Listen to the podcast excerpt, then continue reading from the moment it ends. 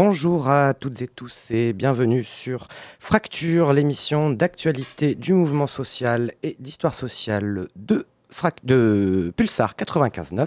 Aujourd'hui, nous sommes le 21 octobre 2022 et c'est Daria qui va vous présenter cette émission. C'est notre 76e numéro et aujourd'hui, avec un intervenant qui nous appellera euh, vers 18h15, on va s'intéresser au mouvement social et au grand mouvement de grève qui s'est lancé en Grande-Bretagne euh, dans l'été et qui continue de, de, continuer. Bah, le, mouvement social continue en Angleterre et donc on va euh, s'intéresser à, à cela avec euh, cet intervenant. Mais comme euh, d'habitude, on va commencer euh, cette émission par quelques brèves. Ah là là, vous savez ces gens-là, hein Ils sont impatients. Voilà, le v'là, le v'là. Alors les PTT, ça marche? Des brèves. Qui veut des brèves alors aujourd'hui nous n'aurons que deux brèves. Une première brève intitulée Répression.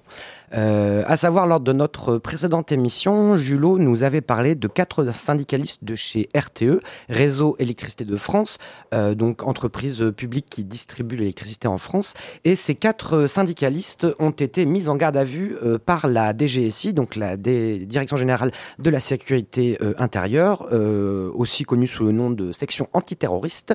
Et ces quatre syndicalistes ont donc été mis en garde à vue dans le cadre de leur militantisme syndical au sein du réseau RTE. L'un d'entre eux, euh, une de ces personnes euh, mises en garde à vue, euh, Mathieu Poli, s'est malheureusement suicidé le 17 octobre, donc en début de semaine. une triste nouvelle. à laquelle l'équipe de, Fracture tient à adresser ses condoléances à sa famille et aussi à ses camarades afin que la lutte euh, ne, cesse pas euh, pour améliorer les conditions de travail euh, dans de nombreux secteurs professionnels. Vous pourrez notamment lire un communiqué de la part de ses camarades de la CGT qui a été publié sur le site de la CGT Énergie. En tout cas, l'équipe de Fracture apporte sa solidarité à cette lutte. Deuxième brève, à savoir brève sur les mobilisations sociales récentes qu'il y a eu les semaines dernières, cette semaine notamment sur la question des salaires, où il y a eu une mobilisation euh, sociale euh, réelle, mais quelques petits morets, dans le sens où on aurait pu s'attendre à un petit peu plus de, manifestations et de grèves euh, en France, mais ce n'a pas été le, cas. En revanche, il y a quand même eu pas mal de personnes dans la rue pour manifester, notamment pour les hausses de salaire, pour l'amélioration des conditions de travail, pour la réduction du temps de travail pour euh, lutter contre l'inflation et euh, essayer d'avoir une vie meilleure. Euh, en tout cas, ce n'est que partie remise puisqu'il y aura prochainement de nouvelles mobilisations dans le cadre de cette lutte pour, le, pour les salaires. on en parlera dans notre agenda des luttes que nous allons enchaîner tout de suite. Qu'est-ce que tu fais dans le coin? J'attends le matin du grand soir. Mais surtout le grand soir. Agenda des luttes, nous avons retenu quelques dates pour demain, samedi 22 octobre à Poitiers. Manifestation à initiative du mouvement Bassine Non Merci contre les projets de bassines qui vont avoir lieu dans la Vienne, notamment dans les bassins de la Clouère pardon, dans les bassins de la Clouère du côté de Jancé. Cette manifestation commencera à 13h à la préfecture pour partager un préfou et à 14h un départ en manifestation à Poitiers en bleu de travail. En tout cas, nous, ce qu'on souhaite, c'est plus de préfous et moins de préfets. Deuxième euh, date que nous avons retenue, c'est le jeudi 27 septembre, à savoir nouvelle journée de mobilisation interprofessionnelle, euh, un appel à la grève générale pour l'augmentation des salaires comme on l'a évoqué euh, un petit peu dans, notre, euh, dans nos brèves. Euh, en tout cas, cette nouvelle journée de mobilisation doit être encore plus forte que celle de, la, de cette semaine, en espérant qu'un grand mouvement se lance afin de pouvoir gagner plus de conditions de travail, de, meilleures, de meilleures conditions de travail, réduction du temps de travail, amélioration des minima sociaux. Et tout le tintouin, on en parle régulièrement, mais en tout cas, le 27 septembre, on vous attend dans la rue. Et enfin, dernière date que nous avons retenue, encore une mobilisation contre les bassines, mais cette fois-ci à Sainte-Soline dans les Deux-Sèvres, à savoir euh, une manifestation organisée par le mouvement euh, No contre la méga bassine de Sainte-Soline qui est en cours de construction. Euh, le rendez-vous est donc donné le samedi 29 à Sainte-Soline pour manifester contre cette bassine. C'était tout pour euh, ces brèves. En attendant que notre intervenant euh, nous appelle, nous allons nous écouter quelques chansons. On va commencer par une chanson de Joan Baez, We Shall Overcome. Would you sing We Shall Overcome with me, please?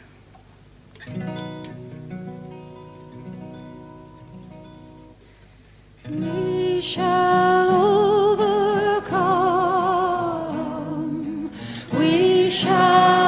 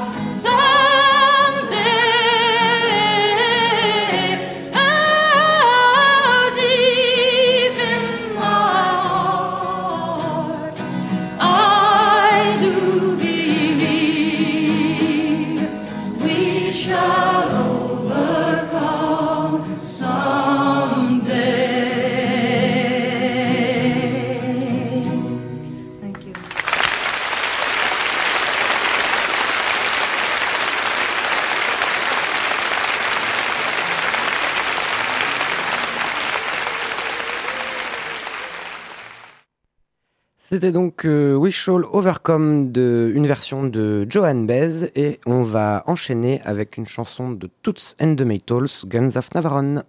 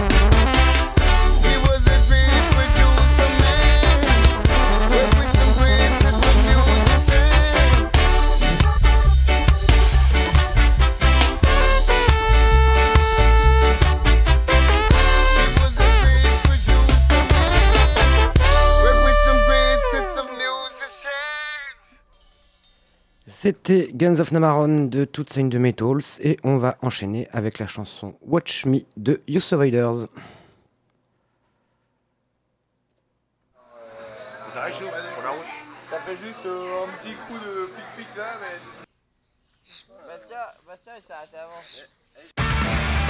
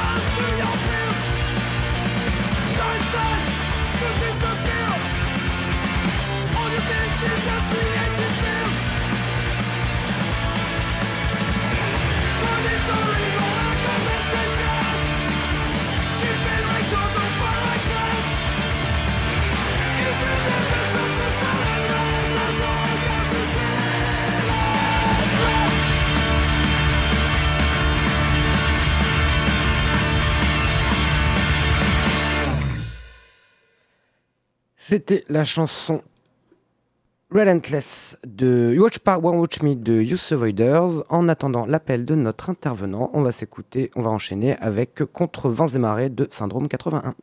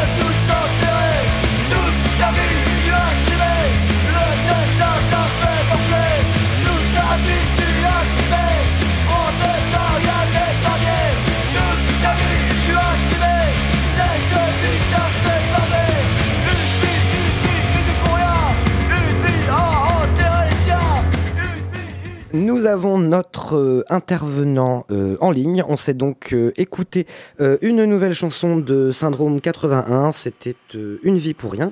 Mais désormais, nous sommes en ligne avec Marc Lenormand. Marc Lenormand, bonjour. Bonjour. Donc, vous êtes universitaire, vous êtes spécialiste du monde anglo-saxon et plus précisément de, des mouvements sociaux euh, en Grande-Bretagne.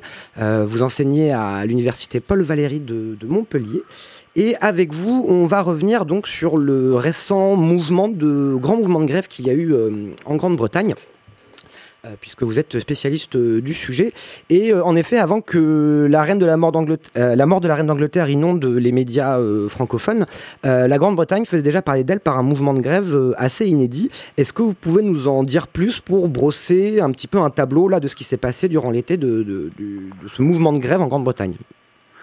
Ce qui s'est passé euh, durant l'été, hein, c'est que le, Royaume-Uni et les différents secteurs de l'économie britannique ont été traversés par une, une vague de grève.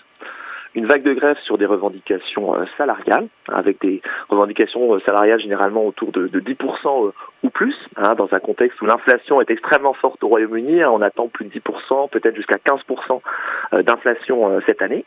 Et donc il y a une vague de grève euh, qui a traversé l'économie, avec les, plus visibles qui ont été les grèves dans les, chemins de fer, les grèves à la poste, les grèves dans les docks. Mais par-delà ces conflits qui ont été les plus visibles, parce qu'ils ont un effet de, blocage hein, sur l'économie, euh, puis aussi parce que voilà, ça, ça, renvoie à une certaine image assez euh, traditionnelle en fait hein, du monde du monde ouvrier britannique. Et bien par-delà, il y a eu des grèves dans de très nombreuses entreprises, euh, des entreprises du secteur privé hein, principalement, dans les entreprises qui parfois emploient seulement quelques dizaines de salariés, ou parfois même sur un simple préavis de grève. Hein, Il y a des revendications d'augmentation salariale qui ont été obtenues.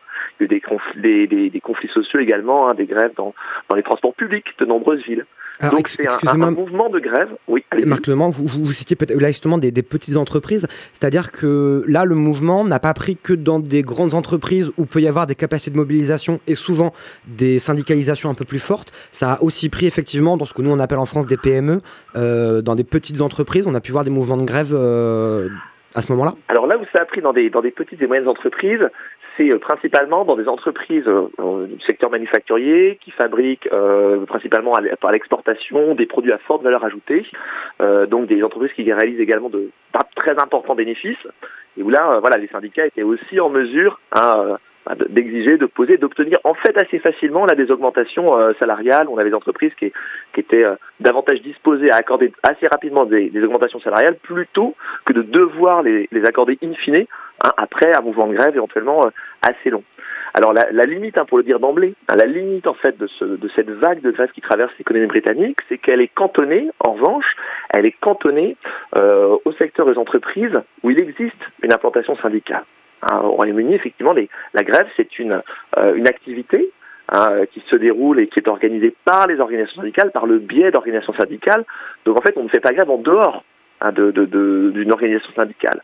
Donc c'est là où les syndicats sont présents, sont forts. Alors c'est principalement le cas dans les services publics, où pour l'instant il y a eu euh, assez peu de mouvements de grève, ou dans des grandes entreprises du secteur privé, d'anciennes entreprises nationales.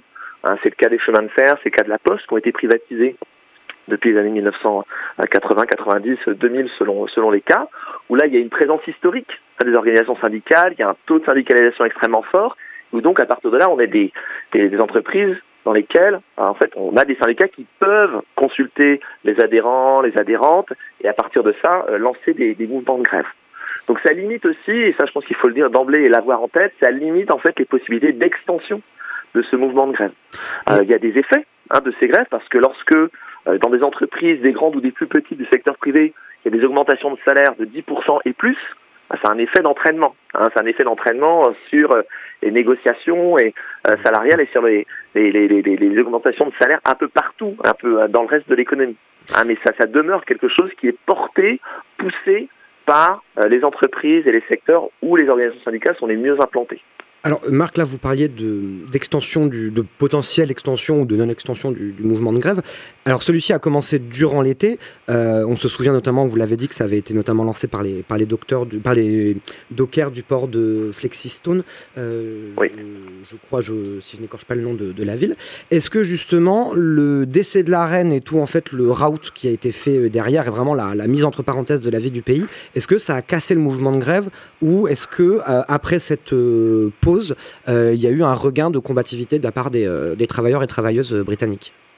Parce que ça a eu pour effet de suspendre hein, ces grèves. Alors je pense que c'est la partie des choses qui ont pu su- surprendre hein, depuis la, la France, à savoir la façon dont des organisations syndicales, qui y compris euh, très combatives, qui avaient euh, à annoncer de longues dates des journées de grève pendant la période des dix jours de deuil national, en fait ont suspendu leur action, euh, étaient dans une posture voilà, de, de déférence euh, le temps hein, des dix journées de, de deuil euh, national.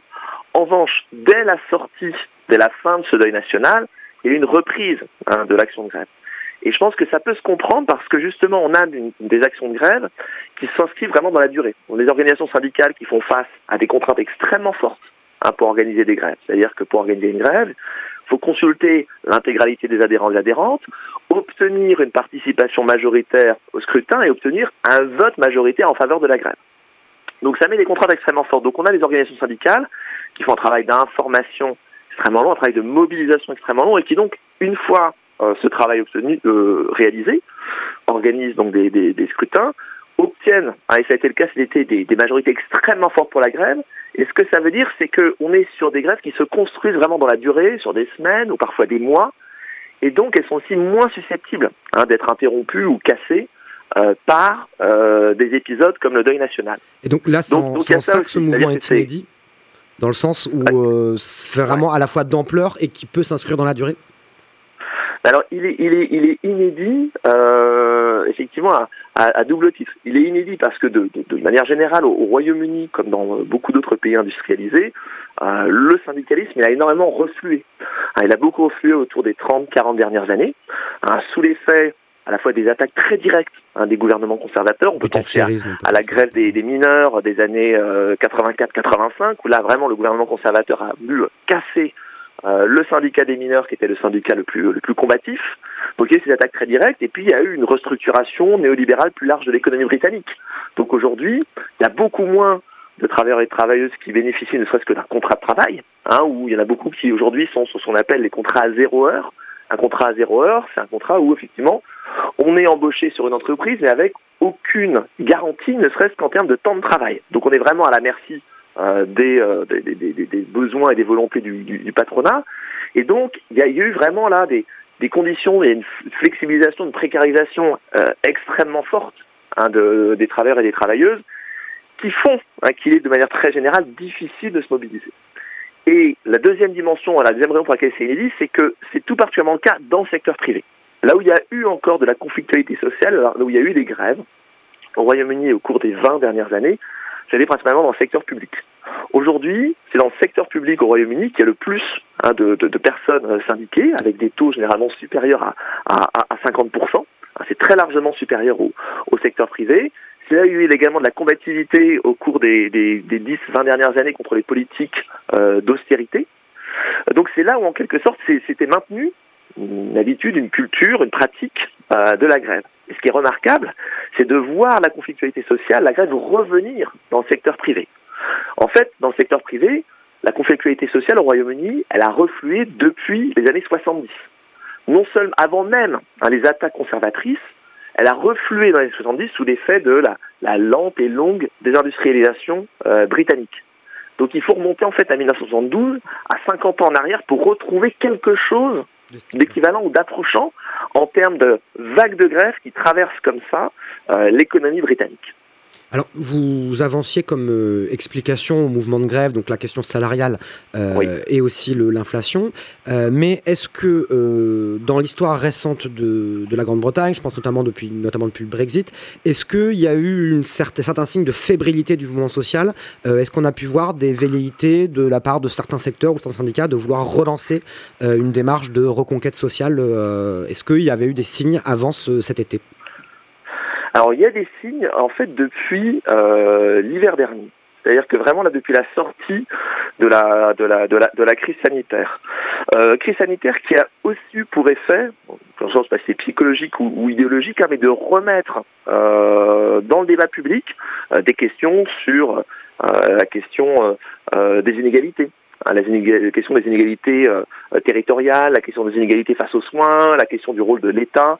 Euh, donc, donc, donc, il y a vraiment la question sociale, elle est aussi revenue dans le débat public au Royaume-Uni à travers euh, cette période de la crise sanitaire, après de nombreuses années pendant lesquelles non seulement cette, cette question, elle avait été reléguée euh, par des questions, des questions nationales, nationalistes, identitaires, autour de l'appartenance, euh, en particulier du Royaume-Uni à, à l'Union européenne, qui avait coïncidé avec un moment où la conflictualité sociale avait vraiment atteint un plancher. Au milieu des années 2010, c'est le moment où dans l'histoire du Royaume-Uni depuis la fin du 19e siècle, on a atteint vraiment le plancher, le niveau le plus bas de conflictualité sociale.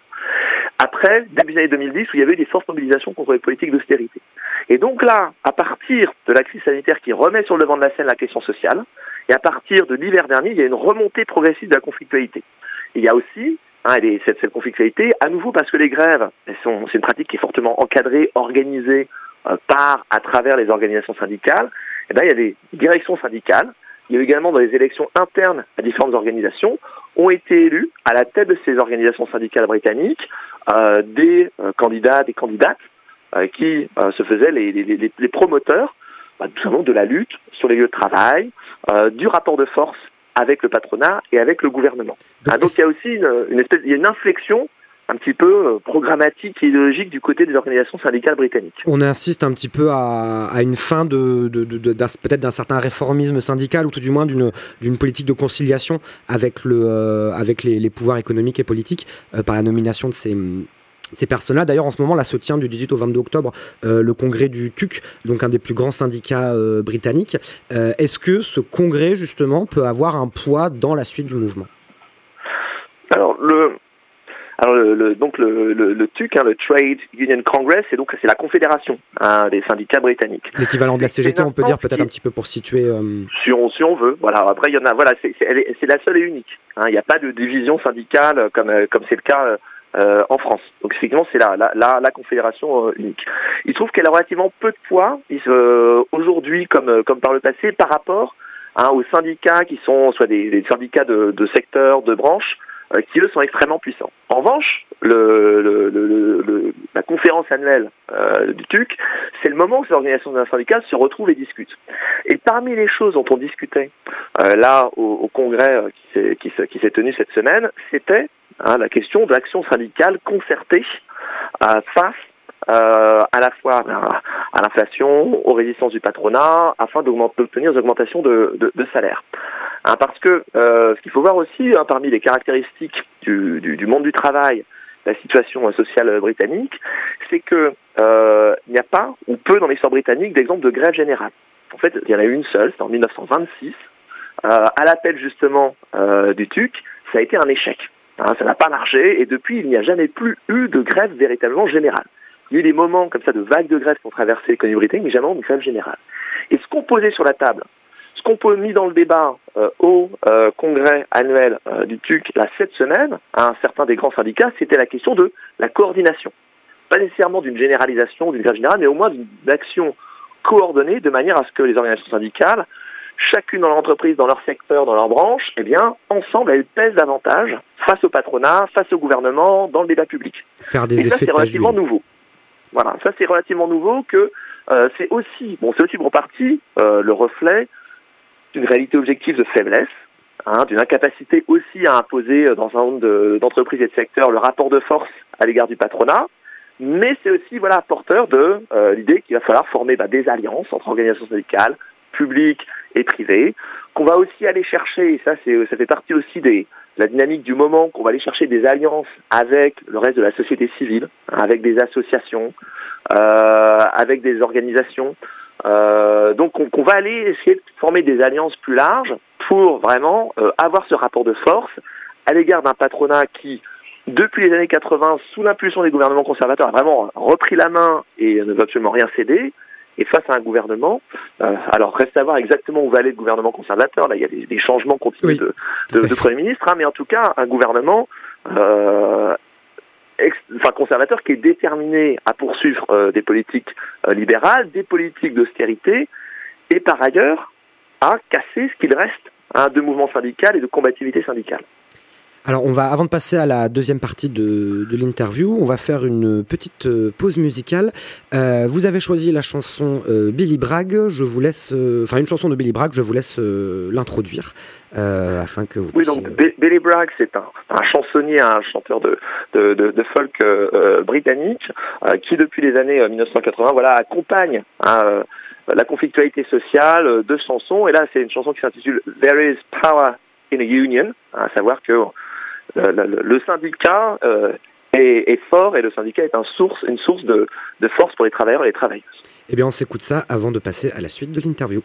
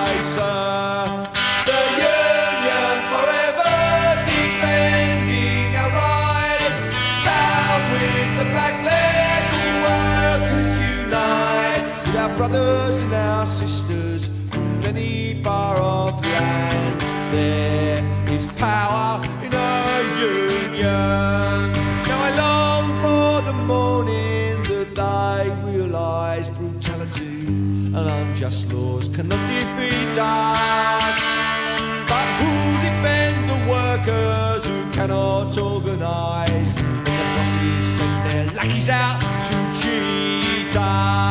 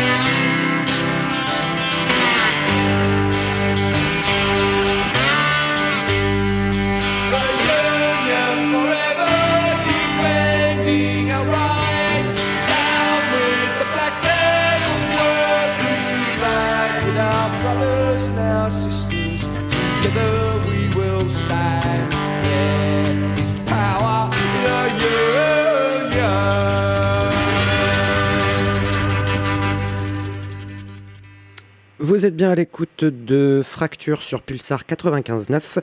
Aujourd'hui, nous sommes en compagnie de Marc Lenormand et on s'intéresse au mouvement de grève qu'il y a en Grande-Bretagne.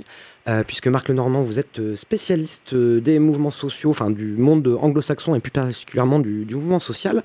Euh, on a un petit peu parlé là de, donc de la grève et de la difficulté de faire grève euh, en, en Grande-Bretagne.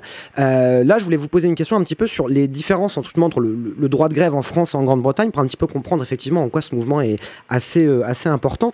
Moi, je voulais juste commencer par une petite définition du, du droit de grève en France, c'est-à-dire que Euh, en France, il y a une conception où le droit de grève en fait est un droit individuel, c'est-à-dire que euh, n'importe quelle personne, indépendamment qu'elle soit syndiquée ou non, euh, peut à un moment, avec d'autres collègues, se déclarer en grève du moment qu'elle formule des revendic- des revendications d'ordre économique. Ça, en fait, c'est des conceptions qui sont très liées à notamment la charte d'Amiens et l'anarcho-syndicalisme qui, est, qui a essaimé en France tout au, 20 tout au long du XXe siècle. Pourquoi est-ce qu'en Grande-Bretagne, on a une conception du syndicalisme, de la grève et de la lutte aussi différent Euh, Est-ce que c'est une autre approche de, de la lutte syndicale? Bien, Disons que la, différence, elle est effectivement aussi dans, dans, le fait qu'en en France, il y a cette conception de la grève qui est également un droit individuel, que chacun, chacune peut, exercer euh, individuellement. Au Royaume-Uni, euh, la pratique de la grève, déjà, bon, elle a émergé face à, à une résistance extrêmement forte du patronat et d'une institution euh, judiciaire qui, euh, longtemps, euh, pendant le 19e siècle, a criminalisé euh, l'action de grève. Donc l'action de grève, c'est cette action par laquelle euh, un collectif de travailleurs, travailleuses euh, cesse le travail euh, dans, le, but d'obtenir hein, la satisfaction de, de, revendications. Et l'histoire hein, de la pratique gréviste euh, au Royaume-Uni, c'est l'histoire euh, de l'imposition d'un cadre plus ou moins contraignant hein, à cette pratique. Et il y a eu des, moments dans l'histoire, en particulier entre euh, euh, la fin de la Seconde Guerre mondiale et euh, les années 1980 où cette pratique était très faiblement encadrée, très faiblement contrainte et où des, groupes de travailleurs travailleuses cessaient le travail collectivement, sans crainte pour leur emploi, sans crainte toute forme de, de répercussion. Donc ça a été un moment où euh, la pratique gréviste au Royaume-Uni, c'était euh, pour beaucoup une pratique de la grève, on va dire spontanée, euh, sauvage, quel que soit le terme qu'on choisisse de lui appliquer, mais qui était, dont s'emparait très librement hein, des travailleurs et des travailleuses sur leur, leur lieu de travail. Et donc c'est assez Depuis récemment qu'il y a eu des restrictions du, du droit de grève? Alors il y en avait eu, il y en avait eu précédemment, hein, donc il y en avait tout au long du 19e siècle, hein, jusqu'à une forme de, de libéralisation au tournant du, du, du, du 20e siècle. Il y en a eu à nouveau entre l'échec de la grève générale de 1926 et euh, la Seconde Guerre mondiale. Et il y en a eu à nouveau un cadre contraignant qui a été imposé euh, par les euh, gouvernements et majorités conservatrices euh, au Parlement à partir de 1979, à savoir que progressivement, il y a tout un arsenal de lois antisyndicales qui ont été votées et qui ont progressivement réduit en fait les possibilités de faire grève. Euh, on a réduit à la fois, on va dire, le, type d'action qui était possible de mener, hein, en particulier euh, toute action de, blocage de lieux tiers euh, a été interdite. Le nombre de personnes qui pouvaient constituer un piquet de grève a également été réduit. Et progressivement, on en est venu à une situation où il n'est possible pour faire grève que dans le cadre d'une action extrêmement encadrée, régulée, réglementée, organisée par une organisation syndicale. Hein, sans quoi euh, les travailleurs et les travailleuses s'exposent euh, au licenciement, à des poursuites judiciaires, et sans quoi une organisation syndicale qui avaliserait, qui soutiendrait politiquement, financièrement, organisationnellement une grève spontanée, hein, se trouverait, tomberait également sous le coup de la loi, sous le coup de poursuites judiciaires. Donc on a une répression extrêmement forte. Il faudrait donc imaginer un degré, on va dire, de, de, de conflictualité sociale généralisée extrêmement forte pour que euh, les travailleurs et les travailleuses britanniques puissent s'émanciper hein, de, ce cadre extrêmement fort. Euh, euh, c'est en particulier le cas hein, depuis que, ben, à nouveau, au milieu des années 1980, hein, la grève des mineurs de 84-85, qui est un peu ce dernier moment où on a des collectifs de travailleurs, de travailleuses, en l'occurrence de, mineurs, euh, qui euh, ignorent euh, délibérément euh, ce cadre contraignant, euh, qui passent à l'action, qui vont bloquer euh, des sites de travail, qui vont bloquer euh, des usines. Donc ça, une fois que cette grève a été euh, brisée, elle a été brisée y compris par le déploiement de forces de police extrêmement nombreuses, extrêmement brutales, l'occupation euh, physique par ces forces de, police de villages miniers, et bien depuis, effectivement, la grève s'est assagie. Et euh, les organisations syndicales euh, ont accepté, hein, se sont euh, réconciliées, elles ont accepté en fait ce cadre extrêmement contraignant dans lequel, pour faire grève, eh bien, il y a un long processus de euh, dépôt de préavis, de consultation des adhérents et des adhérentes qui doit être réalisé en bonne et due forme, hein, sans quoi euh, les entreprises euh, auprès desquelles le préavis a été déposé sont fondées à aller en justice et à obtenir une annulation du scrutin. On doit ensuite obtenir une majorité de participants, participantes au scrutin, et enfin une majorité en faveur de la grève. Donc c'est en fait un processus extrêmement long, extrêmement contraignant. Alors- Et ça fait qu'on a des grèves qui ne partent pas ou qui ne partent plus, hein, de, ou très rarement, hein, de manière spontanée. Les, les dernières grèves euh, véritablement spontanées, elles datent de la fin des années 2000, ou euh, lorsque, euh, euh, vers 2009, hein, lorsque sur un certain nombre de chantiers et de raffineries du nord de l'Angleterre, il y a euh, des groupes de travailleurs qui ont cessé le travail pour protester contre euh, la concurrence euh, déloyale d'entreprises continentales employant des, des, des travailleurs et, et travailleuses détachés. Et c'est c'est un exemple extrêmement rare. Sans ça, la, la grève, c'est effectivement une pratique qui est euh, encadrée, euh, contrôlée, organisée et donc également euh, très assagie par rapport à des pratiques grévistes qu'on peut connaître euh, Nous, euh, sur le effectivement, en. France, euh, ou tout du moins dans d'autres euh, dans d'autres pays. Euh, par rapport à la grève des mineurs que vous citiez, euh, je me permets juste de faire une parenthèse pour nos auditeurs. On en avait nous parlé dans le film, dans- on avait fait une émission sur le film Pride euh, qui en parle qui en parle beaucoup et donc euh, pour celles et ceux qui souhaiteraient euh, euh, en savoir plus, c'est un bon moyen de d'entrer dans cette histoire euh, du mouvement ouvrier euh, britannique qui après ne touche pas que l'histoire du mouvement de la grève, mais en tout cas euh, c'est un événement qui a effectivement beaucoup marqué les, mémoires collectives. Tout à l'heure, vous évoquiez donc la effectivement très récente euh, démission de Liz euh, la première ministre qui avait été élue il y a très peu de temps. Il y avait déjà eu euh, deux démissions de ministres assez importants du gouvernement de, Truss. Est-ce que, est-ce que le mouvement social euh, sont des hum, conséquences ou sont en lien avec euh, ces démissions selon vous? Et est-ce que là, à, l'heure actuelle, le mouvement social euh, britannique peut avoir des répercussions sur le, la vie politique britannique et notamment, par exemple, est-ce que le Parti travailliste, à l'heure actuelle, est en position de soutenir le mouvement Est-ce qu'il y a des perspectives un peu plus larges qui peuvent s'ouvrir? Ben, là, c'est assez limité. C'est limité pour, deux raisons. C'est que là, la déstabilisation du Parti euh, conservateur, elle est liée euh, bon, à la fois à une espèce de, longue crise hein, du, Parti conservateur, sa, sa, sa radicalisation progressive, sa dérive droitière euh, sous l'effet euh, du, Brexit, en fait, de la purge de ce qui, de ce était même l'aile modérée du Parti conservateur. Et, et, et des conservateurs qui se sont radicalisés dans leur programme économique euh, ultralibéral au point d'en finir par inquiéter les marchés financiers. Oui, Ah, ça été, assez, ça a été assez, assez fou de, de voir même la Banque d'Angleterre et, euh, et euh, la City euh, complètement dévissée et dire mais qu'est-ce que vous faites? C'était assez étonnant comme, comme annonce. C'est effectivement là, là, les conservateurs au pouvoir, par leur programme économique ultralibéral, ils ont provoqué de leur, de leur propre initiative une crise monétaire et une crise budgétaire.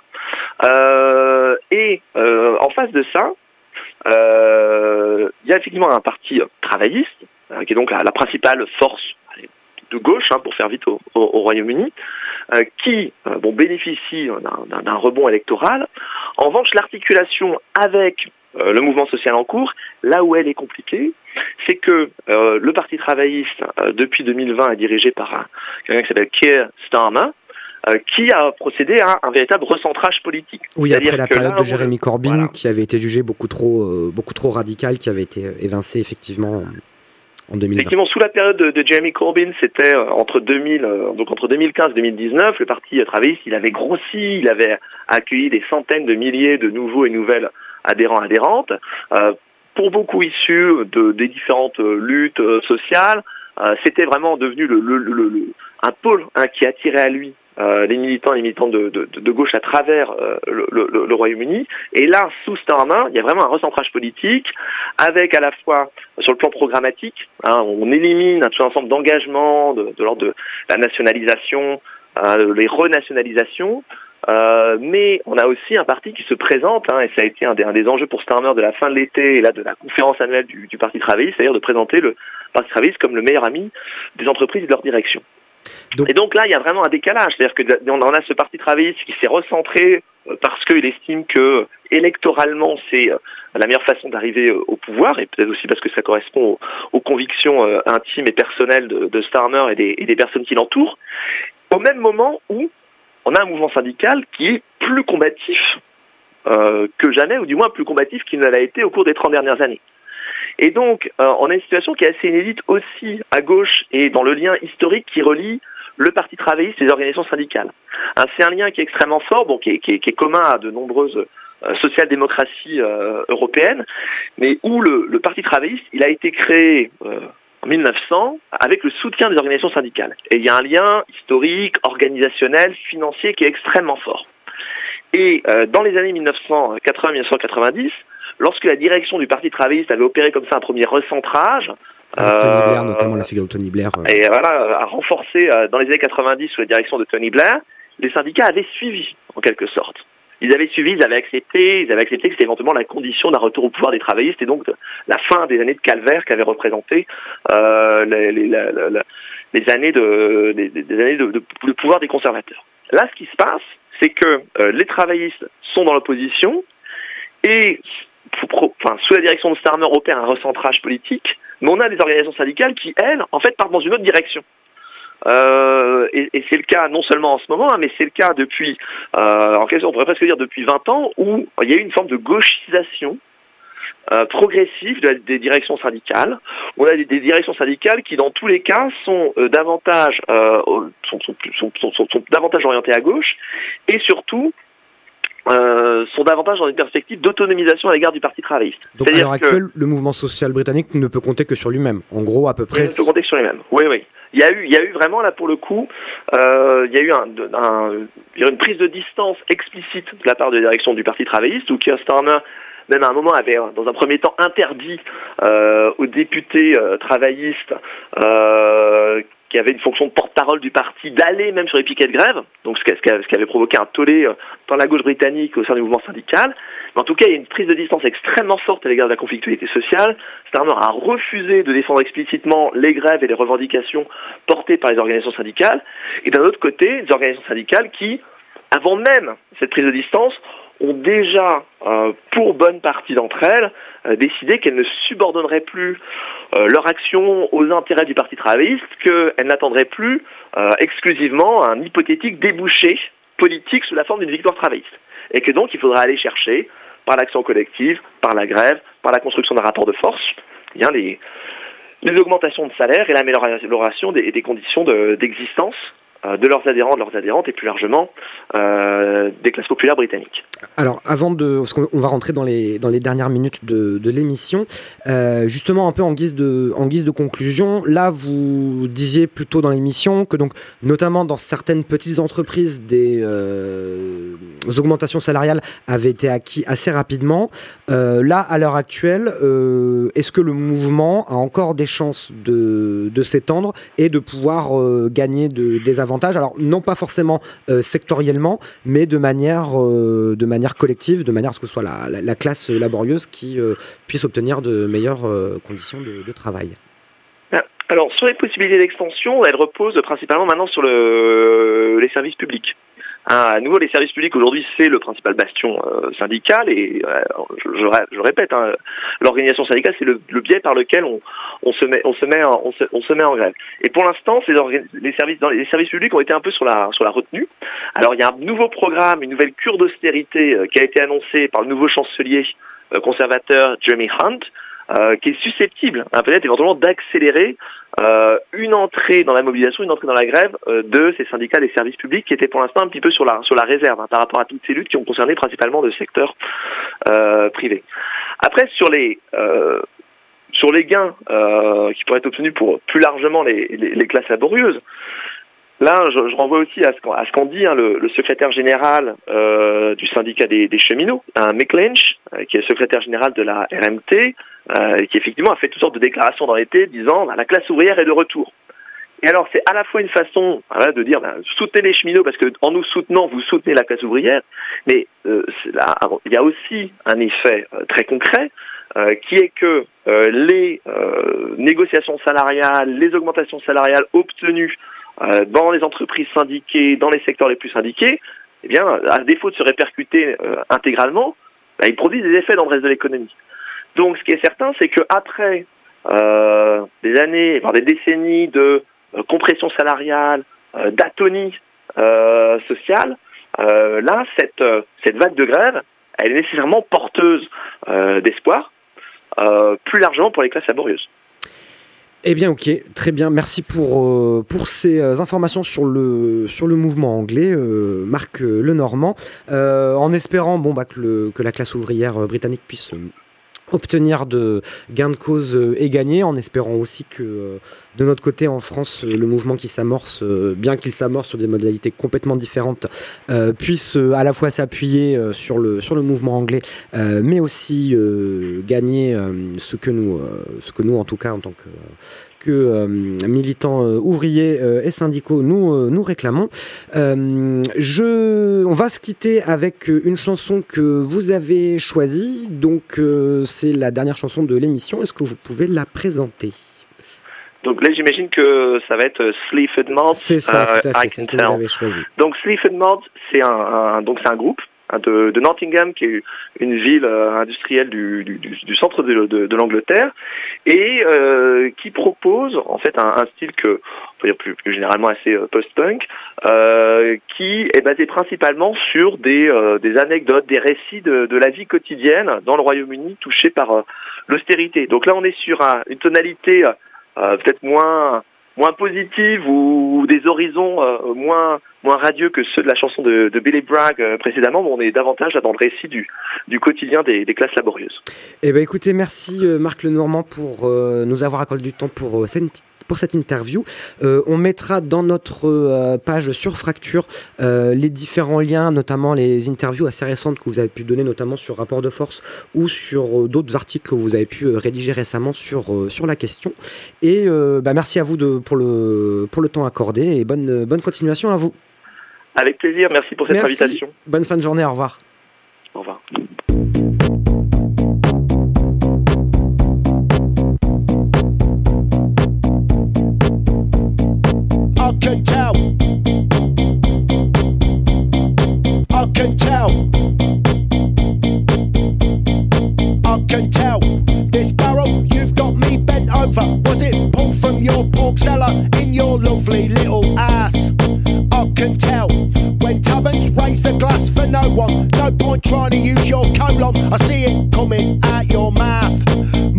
straight.